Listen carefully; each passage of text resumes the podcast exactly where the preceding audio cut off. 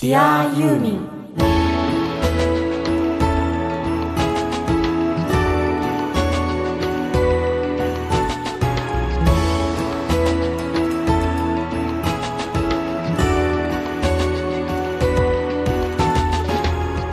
こんにちは。作曲家音楽プロデューサーの津田直志です。こんにちは。シンガーソングライターの井上美也です。Dear ユーミンこの番組はとにかくユーミン松任谷由実さんが大好き愛してやまない人たちが作品の魅力や素晴らしさユーミンに対する熱い思いを語り合いその喜びや感動をシェアしようという番組です。あくまでもユーミンが大好きな人たちが主役なのでユーミンご本人は一切出演されませんがあしからず。はい今週も引き続きはい。宇田さんをゲストに迎えてね、はみやちゃんがあの歌った「水の影」がねいうん。あの劇中歌として使われている「虹色蛍る永遠の夏休み」の監督をされた宇田さんにはもう聞きたいことがたくさんありすぎて。だってねね考えてみれば簡単な話、うん。つまり宇田さんと僕との間で年齢も近いしね、うんあとユーミンとか松山正隆さんに対するなんかこう触れる感じがうん。ものすごい近くて似てるのね。すごいですね。でさらにみやちゃんの歌声がうん。映画の中で使われていて、うん。そのみやちゃんの歌声っていうのはうん。松任谷さんのサウンドプロデュースですよ、うんうん。松任谷さんがこだわってうん。あえてユーミンじゃなくてみやちゃんの声でうん。それってすごいことだなわけですよ、うんそれを宇田さんの監督の作品で使われてるわけではい。その使われ方とかね、うん。なんでかっていうこともすごく大事だったでしょうですよ、うんうんうん。さらにさらに。音楽とかねそういうものをやってる僕らにしてみれば映像というね作品で大変な作品をずっと生み続けてる宇田さんに僕はどうしてもね聞きたいことがいっぱいあるんですよ。うんこの3つが交差してるわけでねさらにはユーミンの作品ってあえてえ魅力を2人で語ろうとしたらどうなるってなるともしかしたらユーミンの持ってる映像性というのとは映像を仕事にされている宇田さんだからここで何か化学反応が起きるかもしれないってなったら、話すことが何？4×4 は16になっちゃうわけよ。わわかる？このいこの論理。だからやばいのね。だからもうねどうせね時間全然足んなくてうん。どうなるかっていうときっとまた番外編生まれちゃうんだけど もうとにかくもうあの構わず僕たくさん聞くよ。いい、うんいいもちろん、うん。あもっと深い部分に行きましょう、はい。はい。今週も出力1ワット。日本一小さなラジオ局埼玉県朝霞市のスマイル FM から日本中のユーミンが大好きな全ての人に向けてお送りします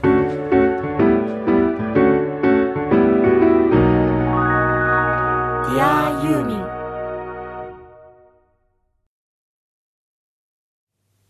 なんかそのユーミンとか松任谷正隆さんあとエアプレイとかデビッド・ホスターってなんか共通するものを感じたんですけど、うん。あのすごく好きなアーティストっていうのはユーミン以外になんかいたりするんですか？その。あもう大ファンなのはやっぱ山下達郎さん大好きでした。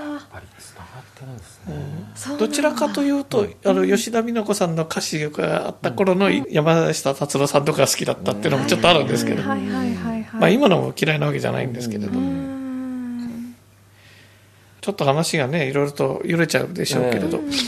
ユーミン松任谷由実さんの曲を好きになった理由っていうのがもう自分の中でも明快にあって、僕はあの勝手にビジュアル系シンガーソングライターって思思ってたんです。うん。あのうん。ビジュアル系って言っても容姿とかじゃなくて、うん。うん状況がすごく頭に浮かぶんです、はい。はいはい映画的なんです、うん。まさに、うん。すごい映画的なんでそこをこう自分の頭の中で妄想で浮かべるのがものすごく楽しかったんです、でだから松任谷さんの編曲っていうのが僕の中ではすでに映画の BGM だったんです。はいはい そういう感じだったんです。監督が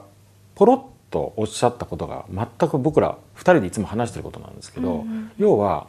ユーミンの音楽っていうのが要するにビジュアル系つまり映像的な音楽だ、うん。で聴いた瞬間に完全に映像が浮かぶっていうか、その風景が浮かぶっていうのは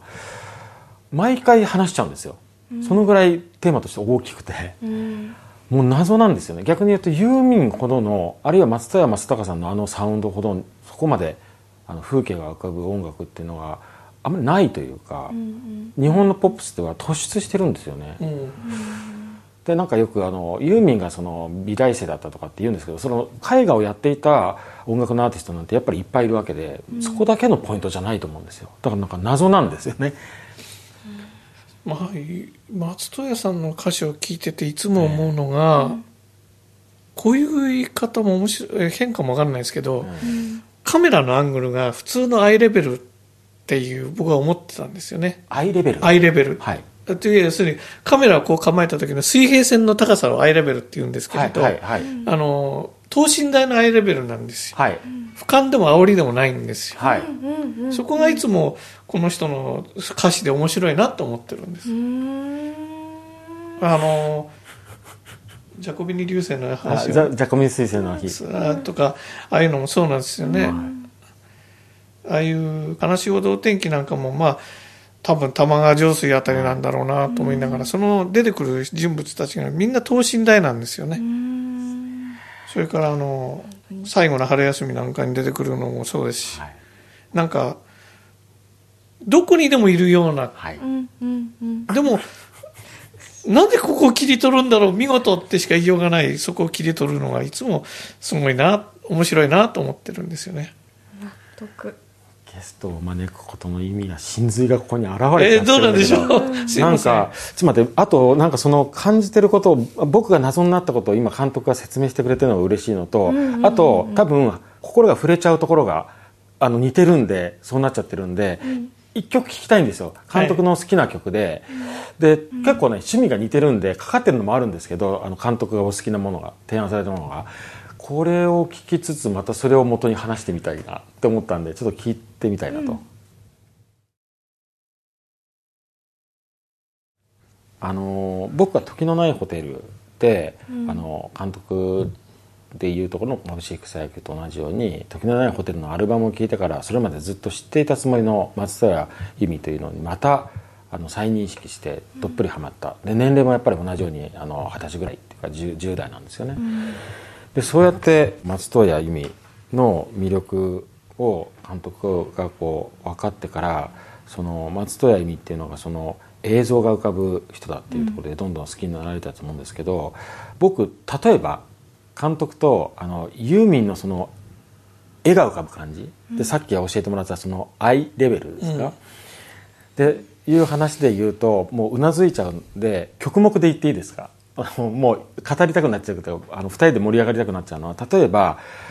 ああ確かにそのアイレベルだな。そしてその映像が浮かぶっていうことで言うと僕一番衝撃だったのはやっぱり青いエアメールなんですよ。はい。あの入り方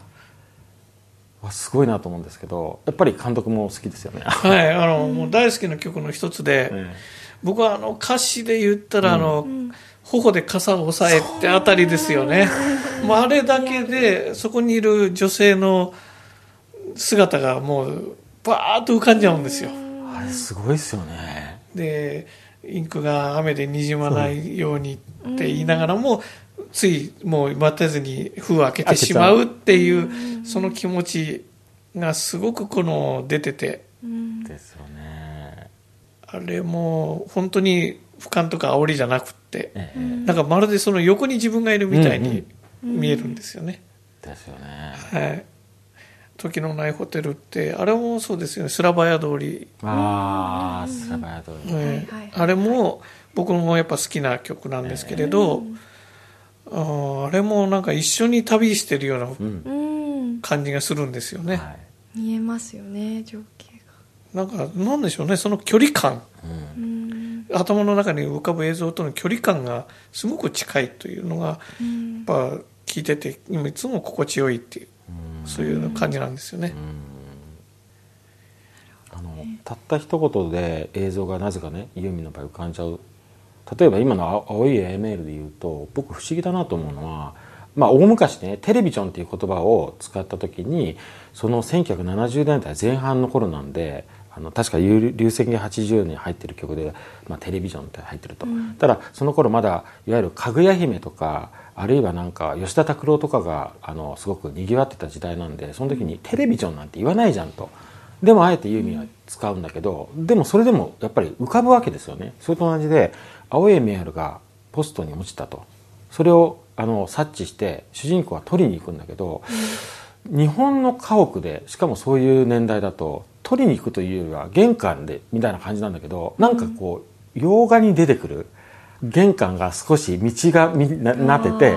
でちょっと玄関から離れたところにポストがあってそこに取りに行くイメージが湧いちゃうわけですよ。はい。その凄さはだから映画の記憶とも一緒になっちゃってこう浮かぶみたいなところが僕はねすごいなと思うんですよねだから言葉の強さみたいなはい。で、もう一つ、はい。ユーミンの曲で、ん。僕はいつも面白いんですけど、ん。舞台が日本ですよね、はいはい頭に浮かぶのって、はいはい。無国籍じゃないんですよね。はいはいはい。今、あの、青いエアメールで、うん。外国のやつみたいに、こう、庭先にポストがあってって言いながらも、多分、頭に浮かんでらっしゃるのは、ちゃんと日本。日本家屋だった。日本家屋。うんそこなんですよね。そう。ん。多分、そういうのが、すごく、この松任谷さんの歌詞の一つの特徴なんじゃないかなと思ってるんです。あの割と無国籍になっちゃう歌詞っう、てうん。多いと僕は思うんですよ、うん。なんですが別に日本なんて一言も言ってないんですけれど、うん。浮かぶ映像がきちんと日本家屋さっきの眩しい草焼きもそうですし、うん。なんででしょうね。なんか不思議とそういうのがまた僕の中で心地よかったりするんですよね。なんか僕はリアルになるリアリティだと思う。例えばジャクミニスイーツの日だと柿の木揺れてるっていうだけで、やっぱり日本だし、あとランチタイムのが終わる頃でもあその羽裏のそよぎを見ていた時に鳩がっていう、はいはいはい。僕らがリアルに見ているのを描いちゃうから完全に日本が浮かぶ。そうですよね。ランチタイムが終わる頃僕も大好きですね。うん。なんでしょう、その、一人このポツンと取り残された感っていうか、わあえて主人公は取り残っているんですけれど、はいはいはいはい、うんその感じが、距離感がすごく好きでしたね。うん白いビルにこう吸い込まれていくように人が消えていくって、はいうん、確かにそうだなと僕なんかこういう職業してると、あの、ひ昼休みが終わったから、はい仕事っていう仕事じゃないんですよ。はいはいはいはいはいだからはい飯のんびり食ってると、いつの間にかこうサラリーマンの人たちが、え、いなくなってる。取り残されてるぞ、俺、みたいな。結構あったりするので、そこら辺も妙なリアル感だったりするんですけど。はいはいはいもそうかと思うと、すごくこうドラマチックな曲作りとかって、まあ多分、これは松任谷正隆さんのうん。編曲っていうのもすごくん。大きいと思うんですけど、やっえぱ5センチの向こう岸なんていうのは非常にこうドラマチックじゃないですか。ーはいはい。はいストーリーがあって。出だしもすごくこうなんですか割とこうドドーンっていう感じで入っていく曲なので、なんか一本ちょっと短編映画を見せられた気分になる、うん。まあ、こういうのもまたこの魅力だよなってずっと思っていたんですよね、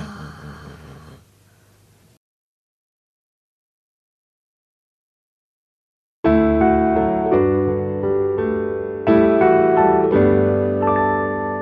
ィアユーミン。映像をで作っていくっていう仕事をされている監督がやっぱり映像を語るっていうのがものすごく興味が湧いちゃうんですよ。うん。えで例えば監督がその作品を作る上であの今の話を今度監督に置き換える話って何かありません？例えば。え？えだったら。要要するに自分の日常生活とか自分が作りたいものを考えたりしてる中でこういうきっかけでこういう作品が生まれたりこの作品のこういうところっていうのは実はこういうことから思いついたみたいなそういうのがもしあればでいいんですけどああそうですね、具体的にどれがっていうのはあんまり実はないんですけど、ええただ日常思ってることとかっていうのはうんあって、えでもなんか僕の中の一つなんかスタイルとしてあんまりそれをこう大冗談に前面に出すっていうことはしたくないんですよね、はいはいはいはいでいつもそのテーマみたいなものをはい。下にこう滑り込ますようにやるっていうのがあるんですけれどでもその時その時で自分が感じたことだったりとかうん。そういうものをなるべく入れ込んだりもしていますね。例えば、うん、まあ具体的な作品名をちょっと控えるとしても、はい。例えばその国っていうものに対する概念とか、はいはいはいはいはい。宗教もそうなんですけど、それに対して自分がどう思ってるかみたいなものもさりげなく登場人物たちのセリフの端々に入れたりとかっていうのはやります。そういうことか。うん。やります。それはやりますね。うん。やっぱり表現したいものとか訴えたいものっていう欲求は常々いつもあってって、はい、でもどね。それをあんまりこう前面に押し出すっていうとうんうんうん。ちょっと積極臭くなるだけなので、はい。そんなもん誰も聞きたくねえよみたいになっちゃうから、ん。私なんか感慨深いのは、うん。そのもともとこのラジオを始めたきっかけとしてその私は母がユーミンファンでそのユーミンの曲を聴いて育ってきたっていう話をしたことがあるんですけどこの監督の作品さっき紹介した「セーラームーン」とか「ワンピース金田一少年」とかもう全部私もうアニメではあれで育ってきたんですよ。で今こうやって作る過程での話、そう思ったことを潜ませるっていうのを聞いた時に多分それを私夢中で見てて特に「セーラームーン」なんかもそうだけどそれで多分私今こう出来上がってるんだなって思うとまたなんか感慨深いっていうかうん僕はいつも言ってるそれこそことだよね、何らかの作品を作る側の人の何かが必ず届いちゃうんでたくさんの人にね、責任もある代わりにそれだけのやりがいもあるっていうのもあるんだけど、この番組、まあ、ユーミンと松山さんに関してその魅力を語るっていう番組なんだけどあくまでもその音楽とか作品の素晴らしさっていうことで言うとちょっと脱線させていただいてね、はいはい。僕なんか興味が湧くのはやっぱりその歌さんがそういうものを作ったり生んだりするっていう仕事をずっとされていてその根元を聞きたくなっちゃうんですよ。なんかゆ根元？なんかユーミンとかマット屋さんのことはねその眩しい草野球とかで分かったんですけど、あの例えば「虹色蛍」だったら原作があるわけじゃないですか、はい。でそれ本ですよね。本の本ですね。形はい。でその原作があってそれをその監督の場合はやっぱり演出っていうのは大きいんですかね？や役割として。監督の中でいろんな要素があると思うんですけどその演出するっていうか例えば原作があるってことはそれをその目で見えるもので耳で聞こえるものにしていくっていうことですよね。そうですね。もうそれこそ文場面設計から始まって、はい。まあ、どういう場所にするのか、うん。例えばそのダムに沈む村ってやっても、はい。みんな多分10人が10人いろんな映像というか頭に浮かべると思うんですよ、そのうちのどれをチョイスするかっていう、そういうものも含めて演出になっていきますしね、はで僕演出と監督ってちょっとこう別個に分かれてるんです、演出するっていうのはもう作品にのめり込んでいくんですけれど、監督っていうのはちょっと一回引かなきゃいけないところがあって、そこがいつも自分の難しいところなんですけど、入り込んだり一歩引いたりみたいなものを繰り返すところが結構あるんです。まあ、ですからあの一本作品作ってると終わりの方はもうこの作品が何なんだか自分でもだんだんよく分かんなくなってくるんです。今回の手応えはどうだねって言われてもよく分かりませんみたいな。なんていうことは言わないですけどね。いや大丈夫ですよって口で言いながら頭の中でもう冷やせたらーっと流れるんですよ滝のように。えじゃあ純粋に演出をさされることもあるし監督もされることもあるっていうのがそうのですね。あの作品によっていろいろあるわけですね。はい、例えば、テレビなんかで言うと分かりやすいんです。監督って全話数を見るんですけど、演出って割とその自分の担当した話数だけ見るんです。なるほどなるほど。もちろんその担当した話数の中では監督でもあるんですけれど、一番そういう俯瞰で見なきゃいけない仕事っていうのはその上に監督がいるのでその人にお任せをして自分はその作品その話数に熱中できるわけです。集中できる。なんですが監督っていうのをやってしまうともっと全体的に例えばその今度は話数のバランスも考えなくちゃいけない。一つだけがこう突出してされても困る。もうちょっといやそこは次の話数をメインっていうかね一つのカタルシスに持っていきたいからちょっとだけ抑えてくださいよとかっていうのをやんなきゃいけないわけですよ。なるほど。でも全体的にそうやってその作品の、まあ、ディレクションっていう言い方が一番よくはまる気がするんですけど方向づけをしてあげる。うんその方向にみんなシフトしてくれたら、うんとりあえず OK という、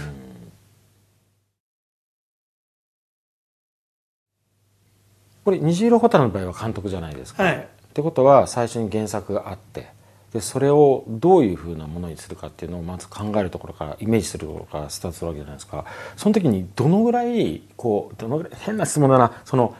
何を聞きたいのかっていうと難しいんだこれ。宇田さんっていう個人がその本を読んで、宇田さんがもう思い描くそのままをイメージするのかあるいはそれが人に届く届けるためにとかみたいなのをその辺のバランスはどんな感じなんですか？そうですね。要するに人に理解してもらえるにはっていうところは、はい。どちらかというと後回しでした。それはうん。虹色ホタルに限らずなんですけれど、はいはい、どっちかというとちょっとテクニック的なところでもあるので、うん。むしろその映画というか例えば「虹色ホタル」という小説を読んだ時にはい。いつも自分が一番大事にするのはまず何が印象強かったか。うん一つのシーンでも一つのセリフでも一つの仕草でもいいんですけれど、そういうものをまず自分の中に大きくポイントにするんです。中心軸にするんです。そこは絶対外しちゃいけないと思ってるんです、一番初見で読んだその時が一番大事なんですよね、うん。でその軸というかその点中心点を添えてじゃあこの中心点を大事にしながら膨らませていってみんながどういうふうに感じてくれるかっていうところに一つだんだんこうこうダイヤグラムみたいに膨らんでいくんです。なんかわけのわかんないこと言っててすいません。なんかいつもいやすっごい興味深い。はい？めっちゃ来ました僕は。なんかその時に例えばどう伝わるかとかっていうのはどっちかというとちょっとテクニック的なものもあるのでそれは後でついて回ることなんですよね。割と今まで自分がやってきたテレビも映画もそういうスタイルです。で原作があるってことはその原作の中にあるあと作者がやりたかった本質のテーマってあるじゃないですか。はい。それは絶対見つけ出してはい。でそこはブレたらその作品でなくなるので、はいはい。そこも一つなんですかね。中心点が複数になりますけどそれも大事に取っておくんですよ。その2つが大事なんですねきっと。僕の中ではそうです、これは今やってる「デイズとかもそうなんですけれど、まあ、さ原作者が何をやりたかったか。うんうん。でどうしたって例えば「虹色ホタル」っていうその小説を映画にするときにはその小説丸々は無理なんです、作的なものも含めて、はいだからそぎ落とすっていう作業がまず最初に必要なんですよ、はいはい。だけど必要なものをそぎ落としちゃったらもうボロボロになるだけなのでだからこの中心点を守るにはまず何をそぎ落とすの？そしてそぎ落とした結果逆に必要になるものも出てくるので今度は何が必要なのか。っていうのをこうこう足していくわけですね、この足し引きを毎回毎回そのシナリオ打ち合わせをするときにやったりするし自分が絵コンテを書くときにもやったりするんです、で途中でまた思いついたアイディアとかそういうのも出てきたりするので、あのそれもまた一つ大きなテーマになっていくんです、その例えば「虹色ホタル」で一つ分かりやすい例を言うなら、あの主人公の雄太がうん。幼馴染の健三に帽子を最後あげるんです、うんうんうんうんうんそれはお父さんの形見の帽子なんですけれど、うん。あの帽子って原作にないんです、そっか。原作も読みました私、はい。うん。うん原作にはないんです帽子は、うんうんうんなる雄太はこの時代に何も残さずに消えていくんです。ほどね。なんですが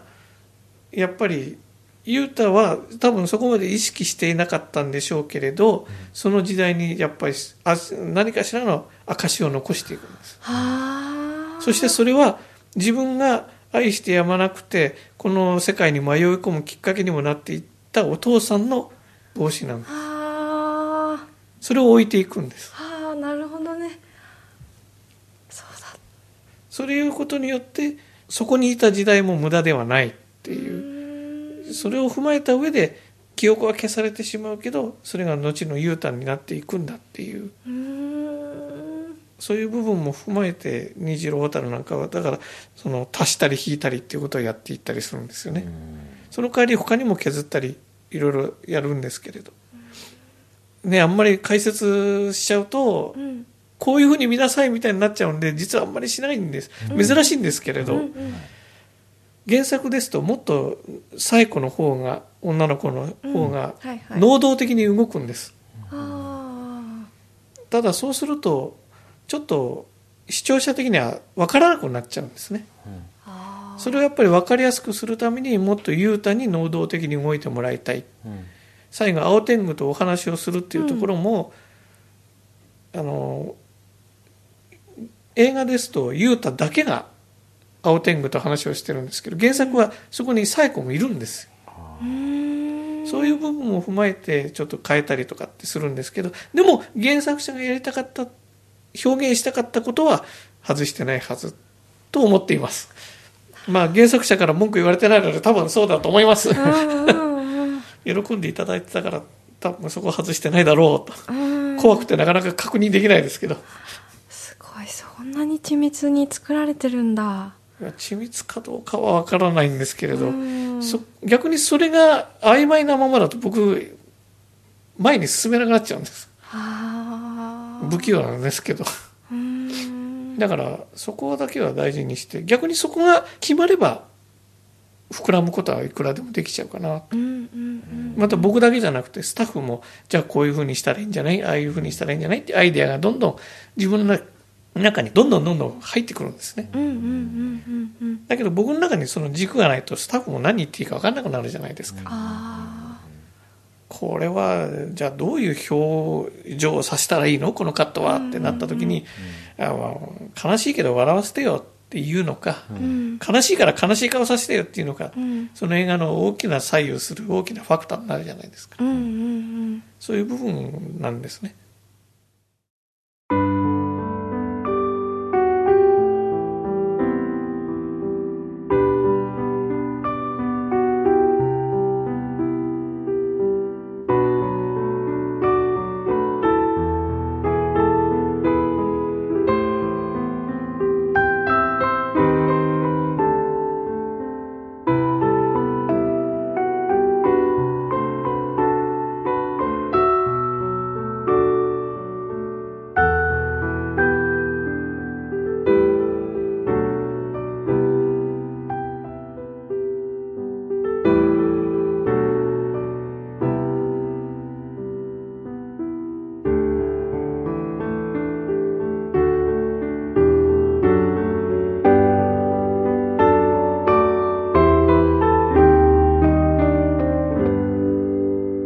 ユーミン。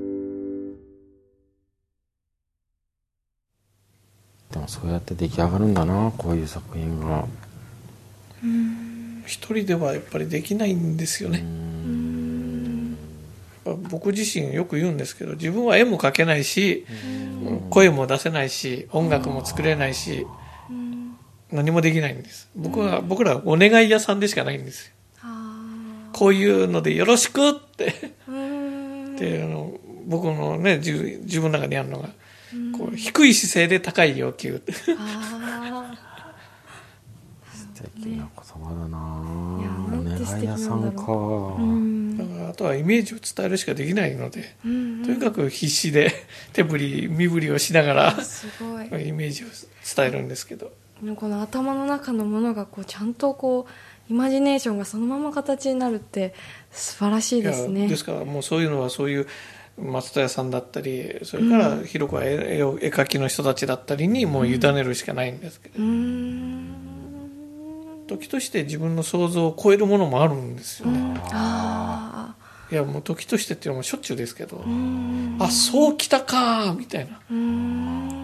本来ならでもそれリテイクなんだけどいいや行っちゃえみたいな、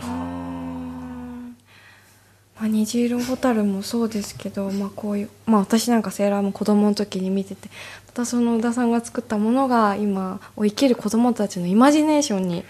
影響を与えてる。なってくれたらいいんですけどね。いやそれが私みたいな人間になってるんだなって。僕なんかがこの業界に入る一つのなんですかね。うん。フックになったというか足元になったものっていうのは、僕はあの銀河鉄道39っていうもうこれがなかったらきっとこの業界には来てないなと思います。あの実は僕も一本その39の映画もやらせてもらったんですけどね、はいはいはい。それはもうその時も嬉しかったですけど。でもああれが映画で見た時にあアニメーションってもうこんなに素晴らしいじゃないかとー思ったんです。ようーん素晴らしい。なんでしょうね。その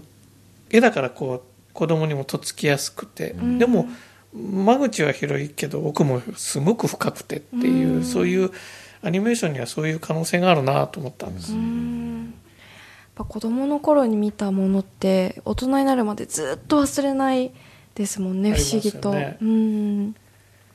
そうかスリ確かに銀河鉄道9の持ってるイイメージの強さって半端ないですもんね。半端ないですね。それからメッセージ性とかテーマ性みたいなものは当時の中学生の自分にはズドーンときました。やっぱそれでねメーテルが最後別れ際に言うわけなんですよね、哲郎と別れる時に次にあなたと会った時には私は姿が変わってるからきっとあなたは私じゃに気づかないと思うって、ああその切なさっていうのもあるんですけれど、と同時になんでしょうね僕勝手に思ってたのはあこれアニメーションの現場の人たちのセリフかななんて思ったんですよね、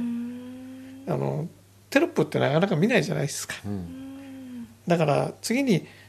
その人の作品を見る時って全然違うものだったりする、まあ、虹色ホタルとワンピース比べたって、漫画家さんならなんとなく絵のタッチとかそういうので共通項があるんですけど僕らはないんですよね、だけど伝えたいものが伝わるといいなとか思いながらきっとその見る人は今でこそね結構スタッフが持ち上げられたりってありますけど、そういうのがなくても見てくれたらなと思ってなんかうまく話できないですけどなんかそんなのはずっとこう自分の中にある種センチメンタリズムというかロマンチズムというものとしてあるんですけどね。いや僕なんかこの番組で語ってるのはそこのセンチメンタリズムをひたすら言ってるのかもしれないと思いましたよ。あきっと。うん、でもなんかその切なさってやっぱ伝えたいっていうかこう共有したいこのねラジオだとリスナーさんだし、映画だと視聴者観客、そういうのだし、なんかそのそうなんですよね。共感してほしい、共有したい。そんな思いが一番の欲求なんだと思うんです、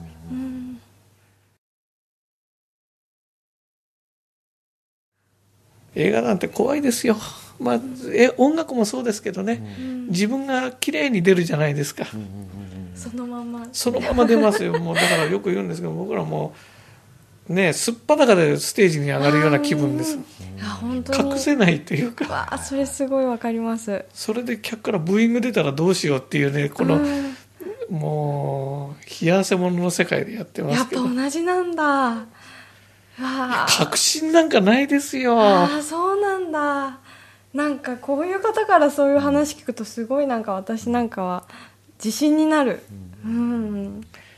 初日って逃げ出したいですもん。あそれが聞きたかった。例えばこう自分がもうできた。あとはつってこう観客というかユーザーの素直な反応を初めて見るときどんな感じなのかなって聞きたかったんですけど。もうもう判決ですよ。もうあのここここにポケットにはハイソっていうのを用意しながら。もう判決以外何もでもないですね。やっぱりそうなんだ。でも、うん僕らが相手のしてるのはそういったこちらの制作事情ですとか、そんなものは全く無関係な方たちに、うん。僕らは向けて発信をしてるわけですから。うんうんうんうんだからその人たちが「なんだよけ」って言われたらもうしばらく浮上できないぐらい落ち込みますもん。痛くなりそう。うん。それがね映画館から出てきた時に面白かったねっていう言葉が一言でも聞けたら、もうその日はもう美味しい酒がたらふく飲めるという、うんうんうんうんあの監督今日本当に来ていただいてありがとうございます。ありがとうございます。この「ディアユーミン」でゲストに来ていただくっていう意味はこれなんだっていうのをちょっと収録させていただいたんで、あのありがとうございますいやこちらこそすいません。拙いあの喋りで申し訳ないんですすごい面けれど白かったですもよかったねみやちゃんもう、ね。いやー本当によかった、幸せ、光栄ですねもう。というわけで今回はね、はい。宇田監督にはい。ゲストとして来ていただきました、ではい。たくさんお話を聞かせていただきました、はい。どうもありがとうございました。ありがとうございました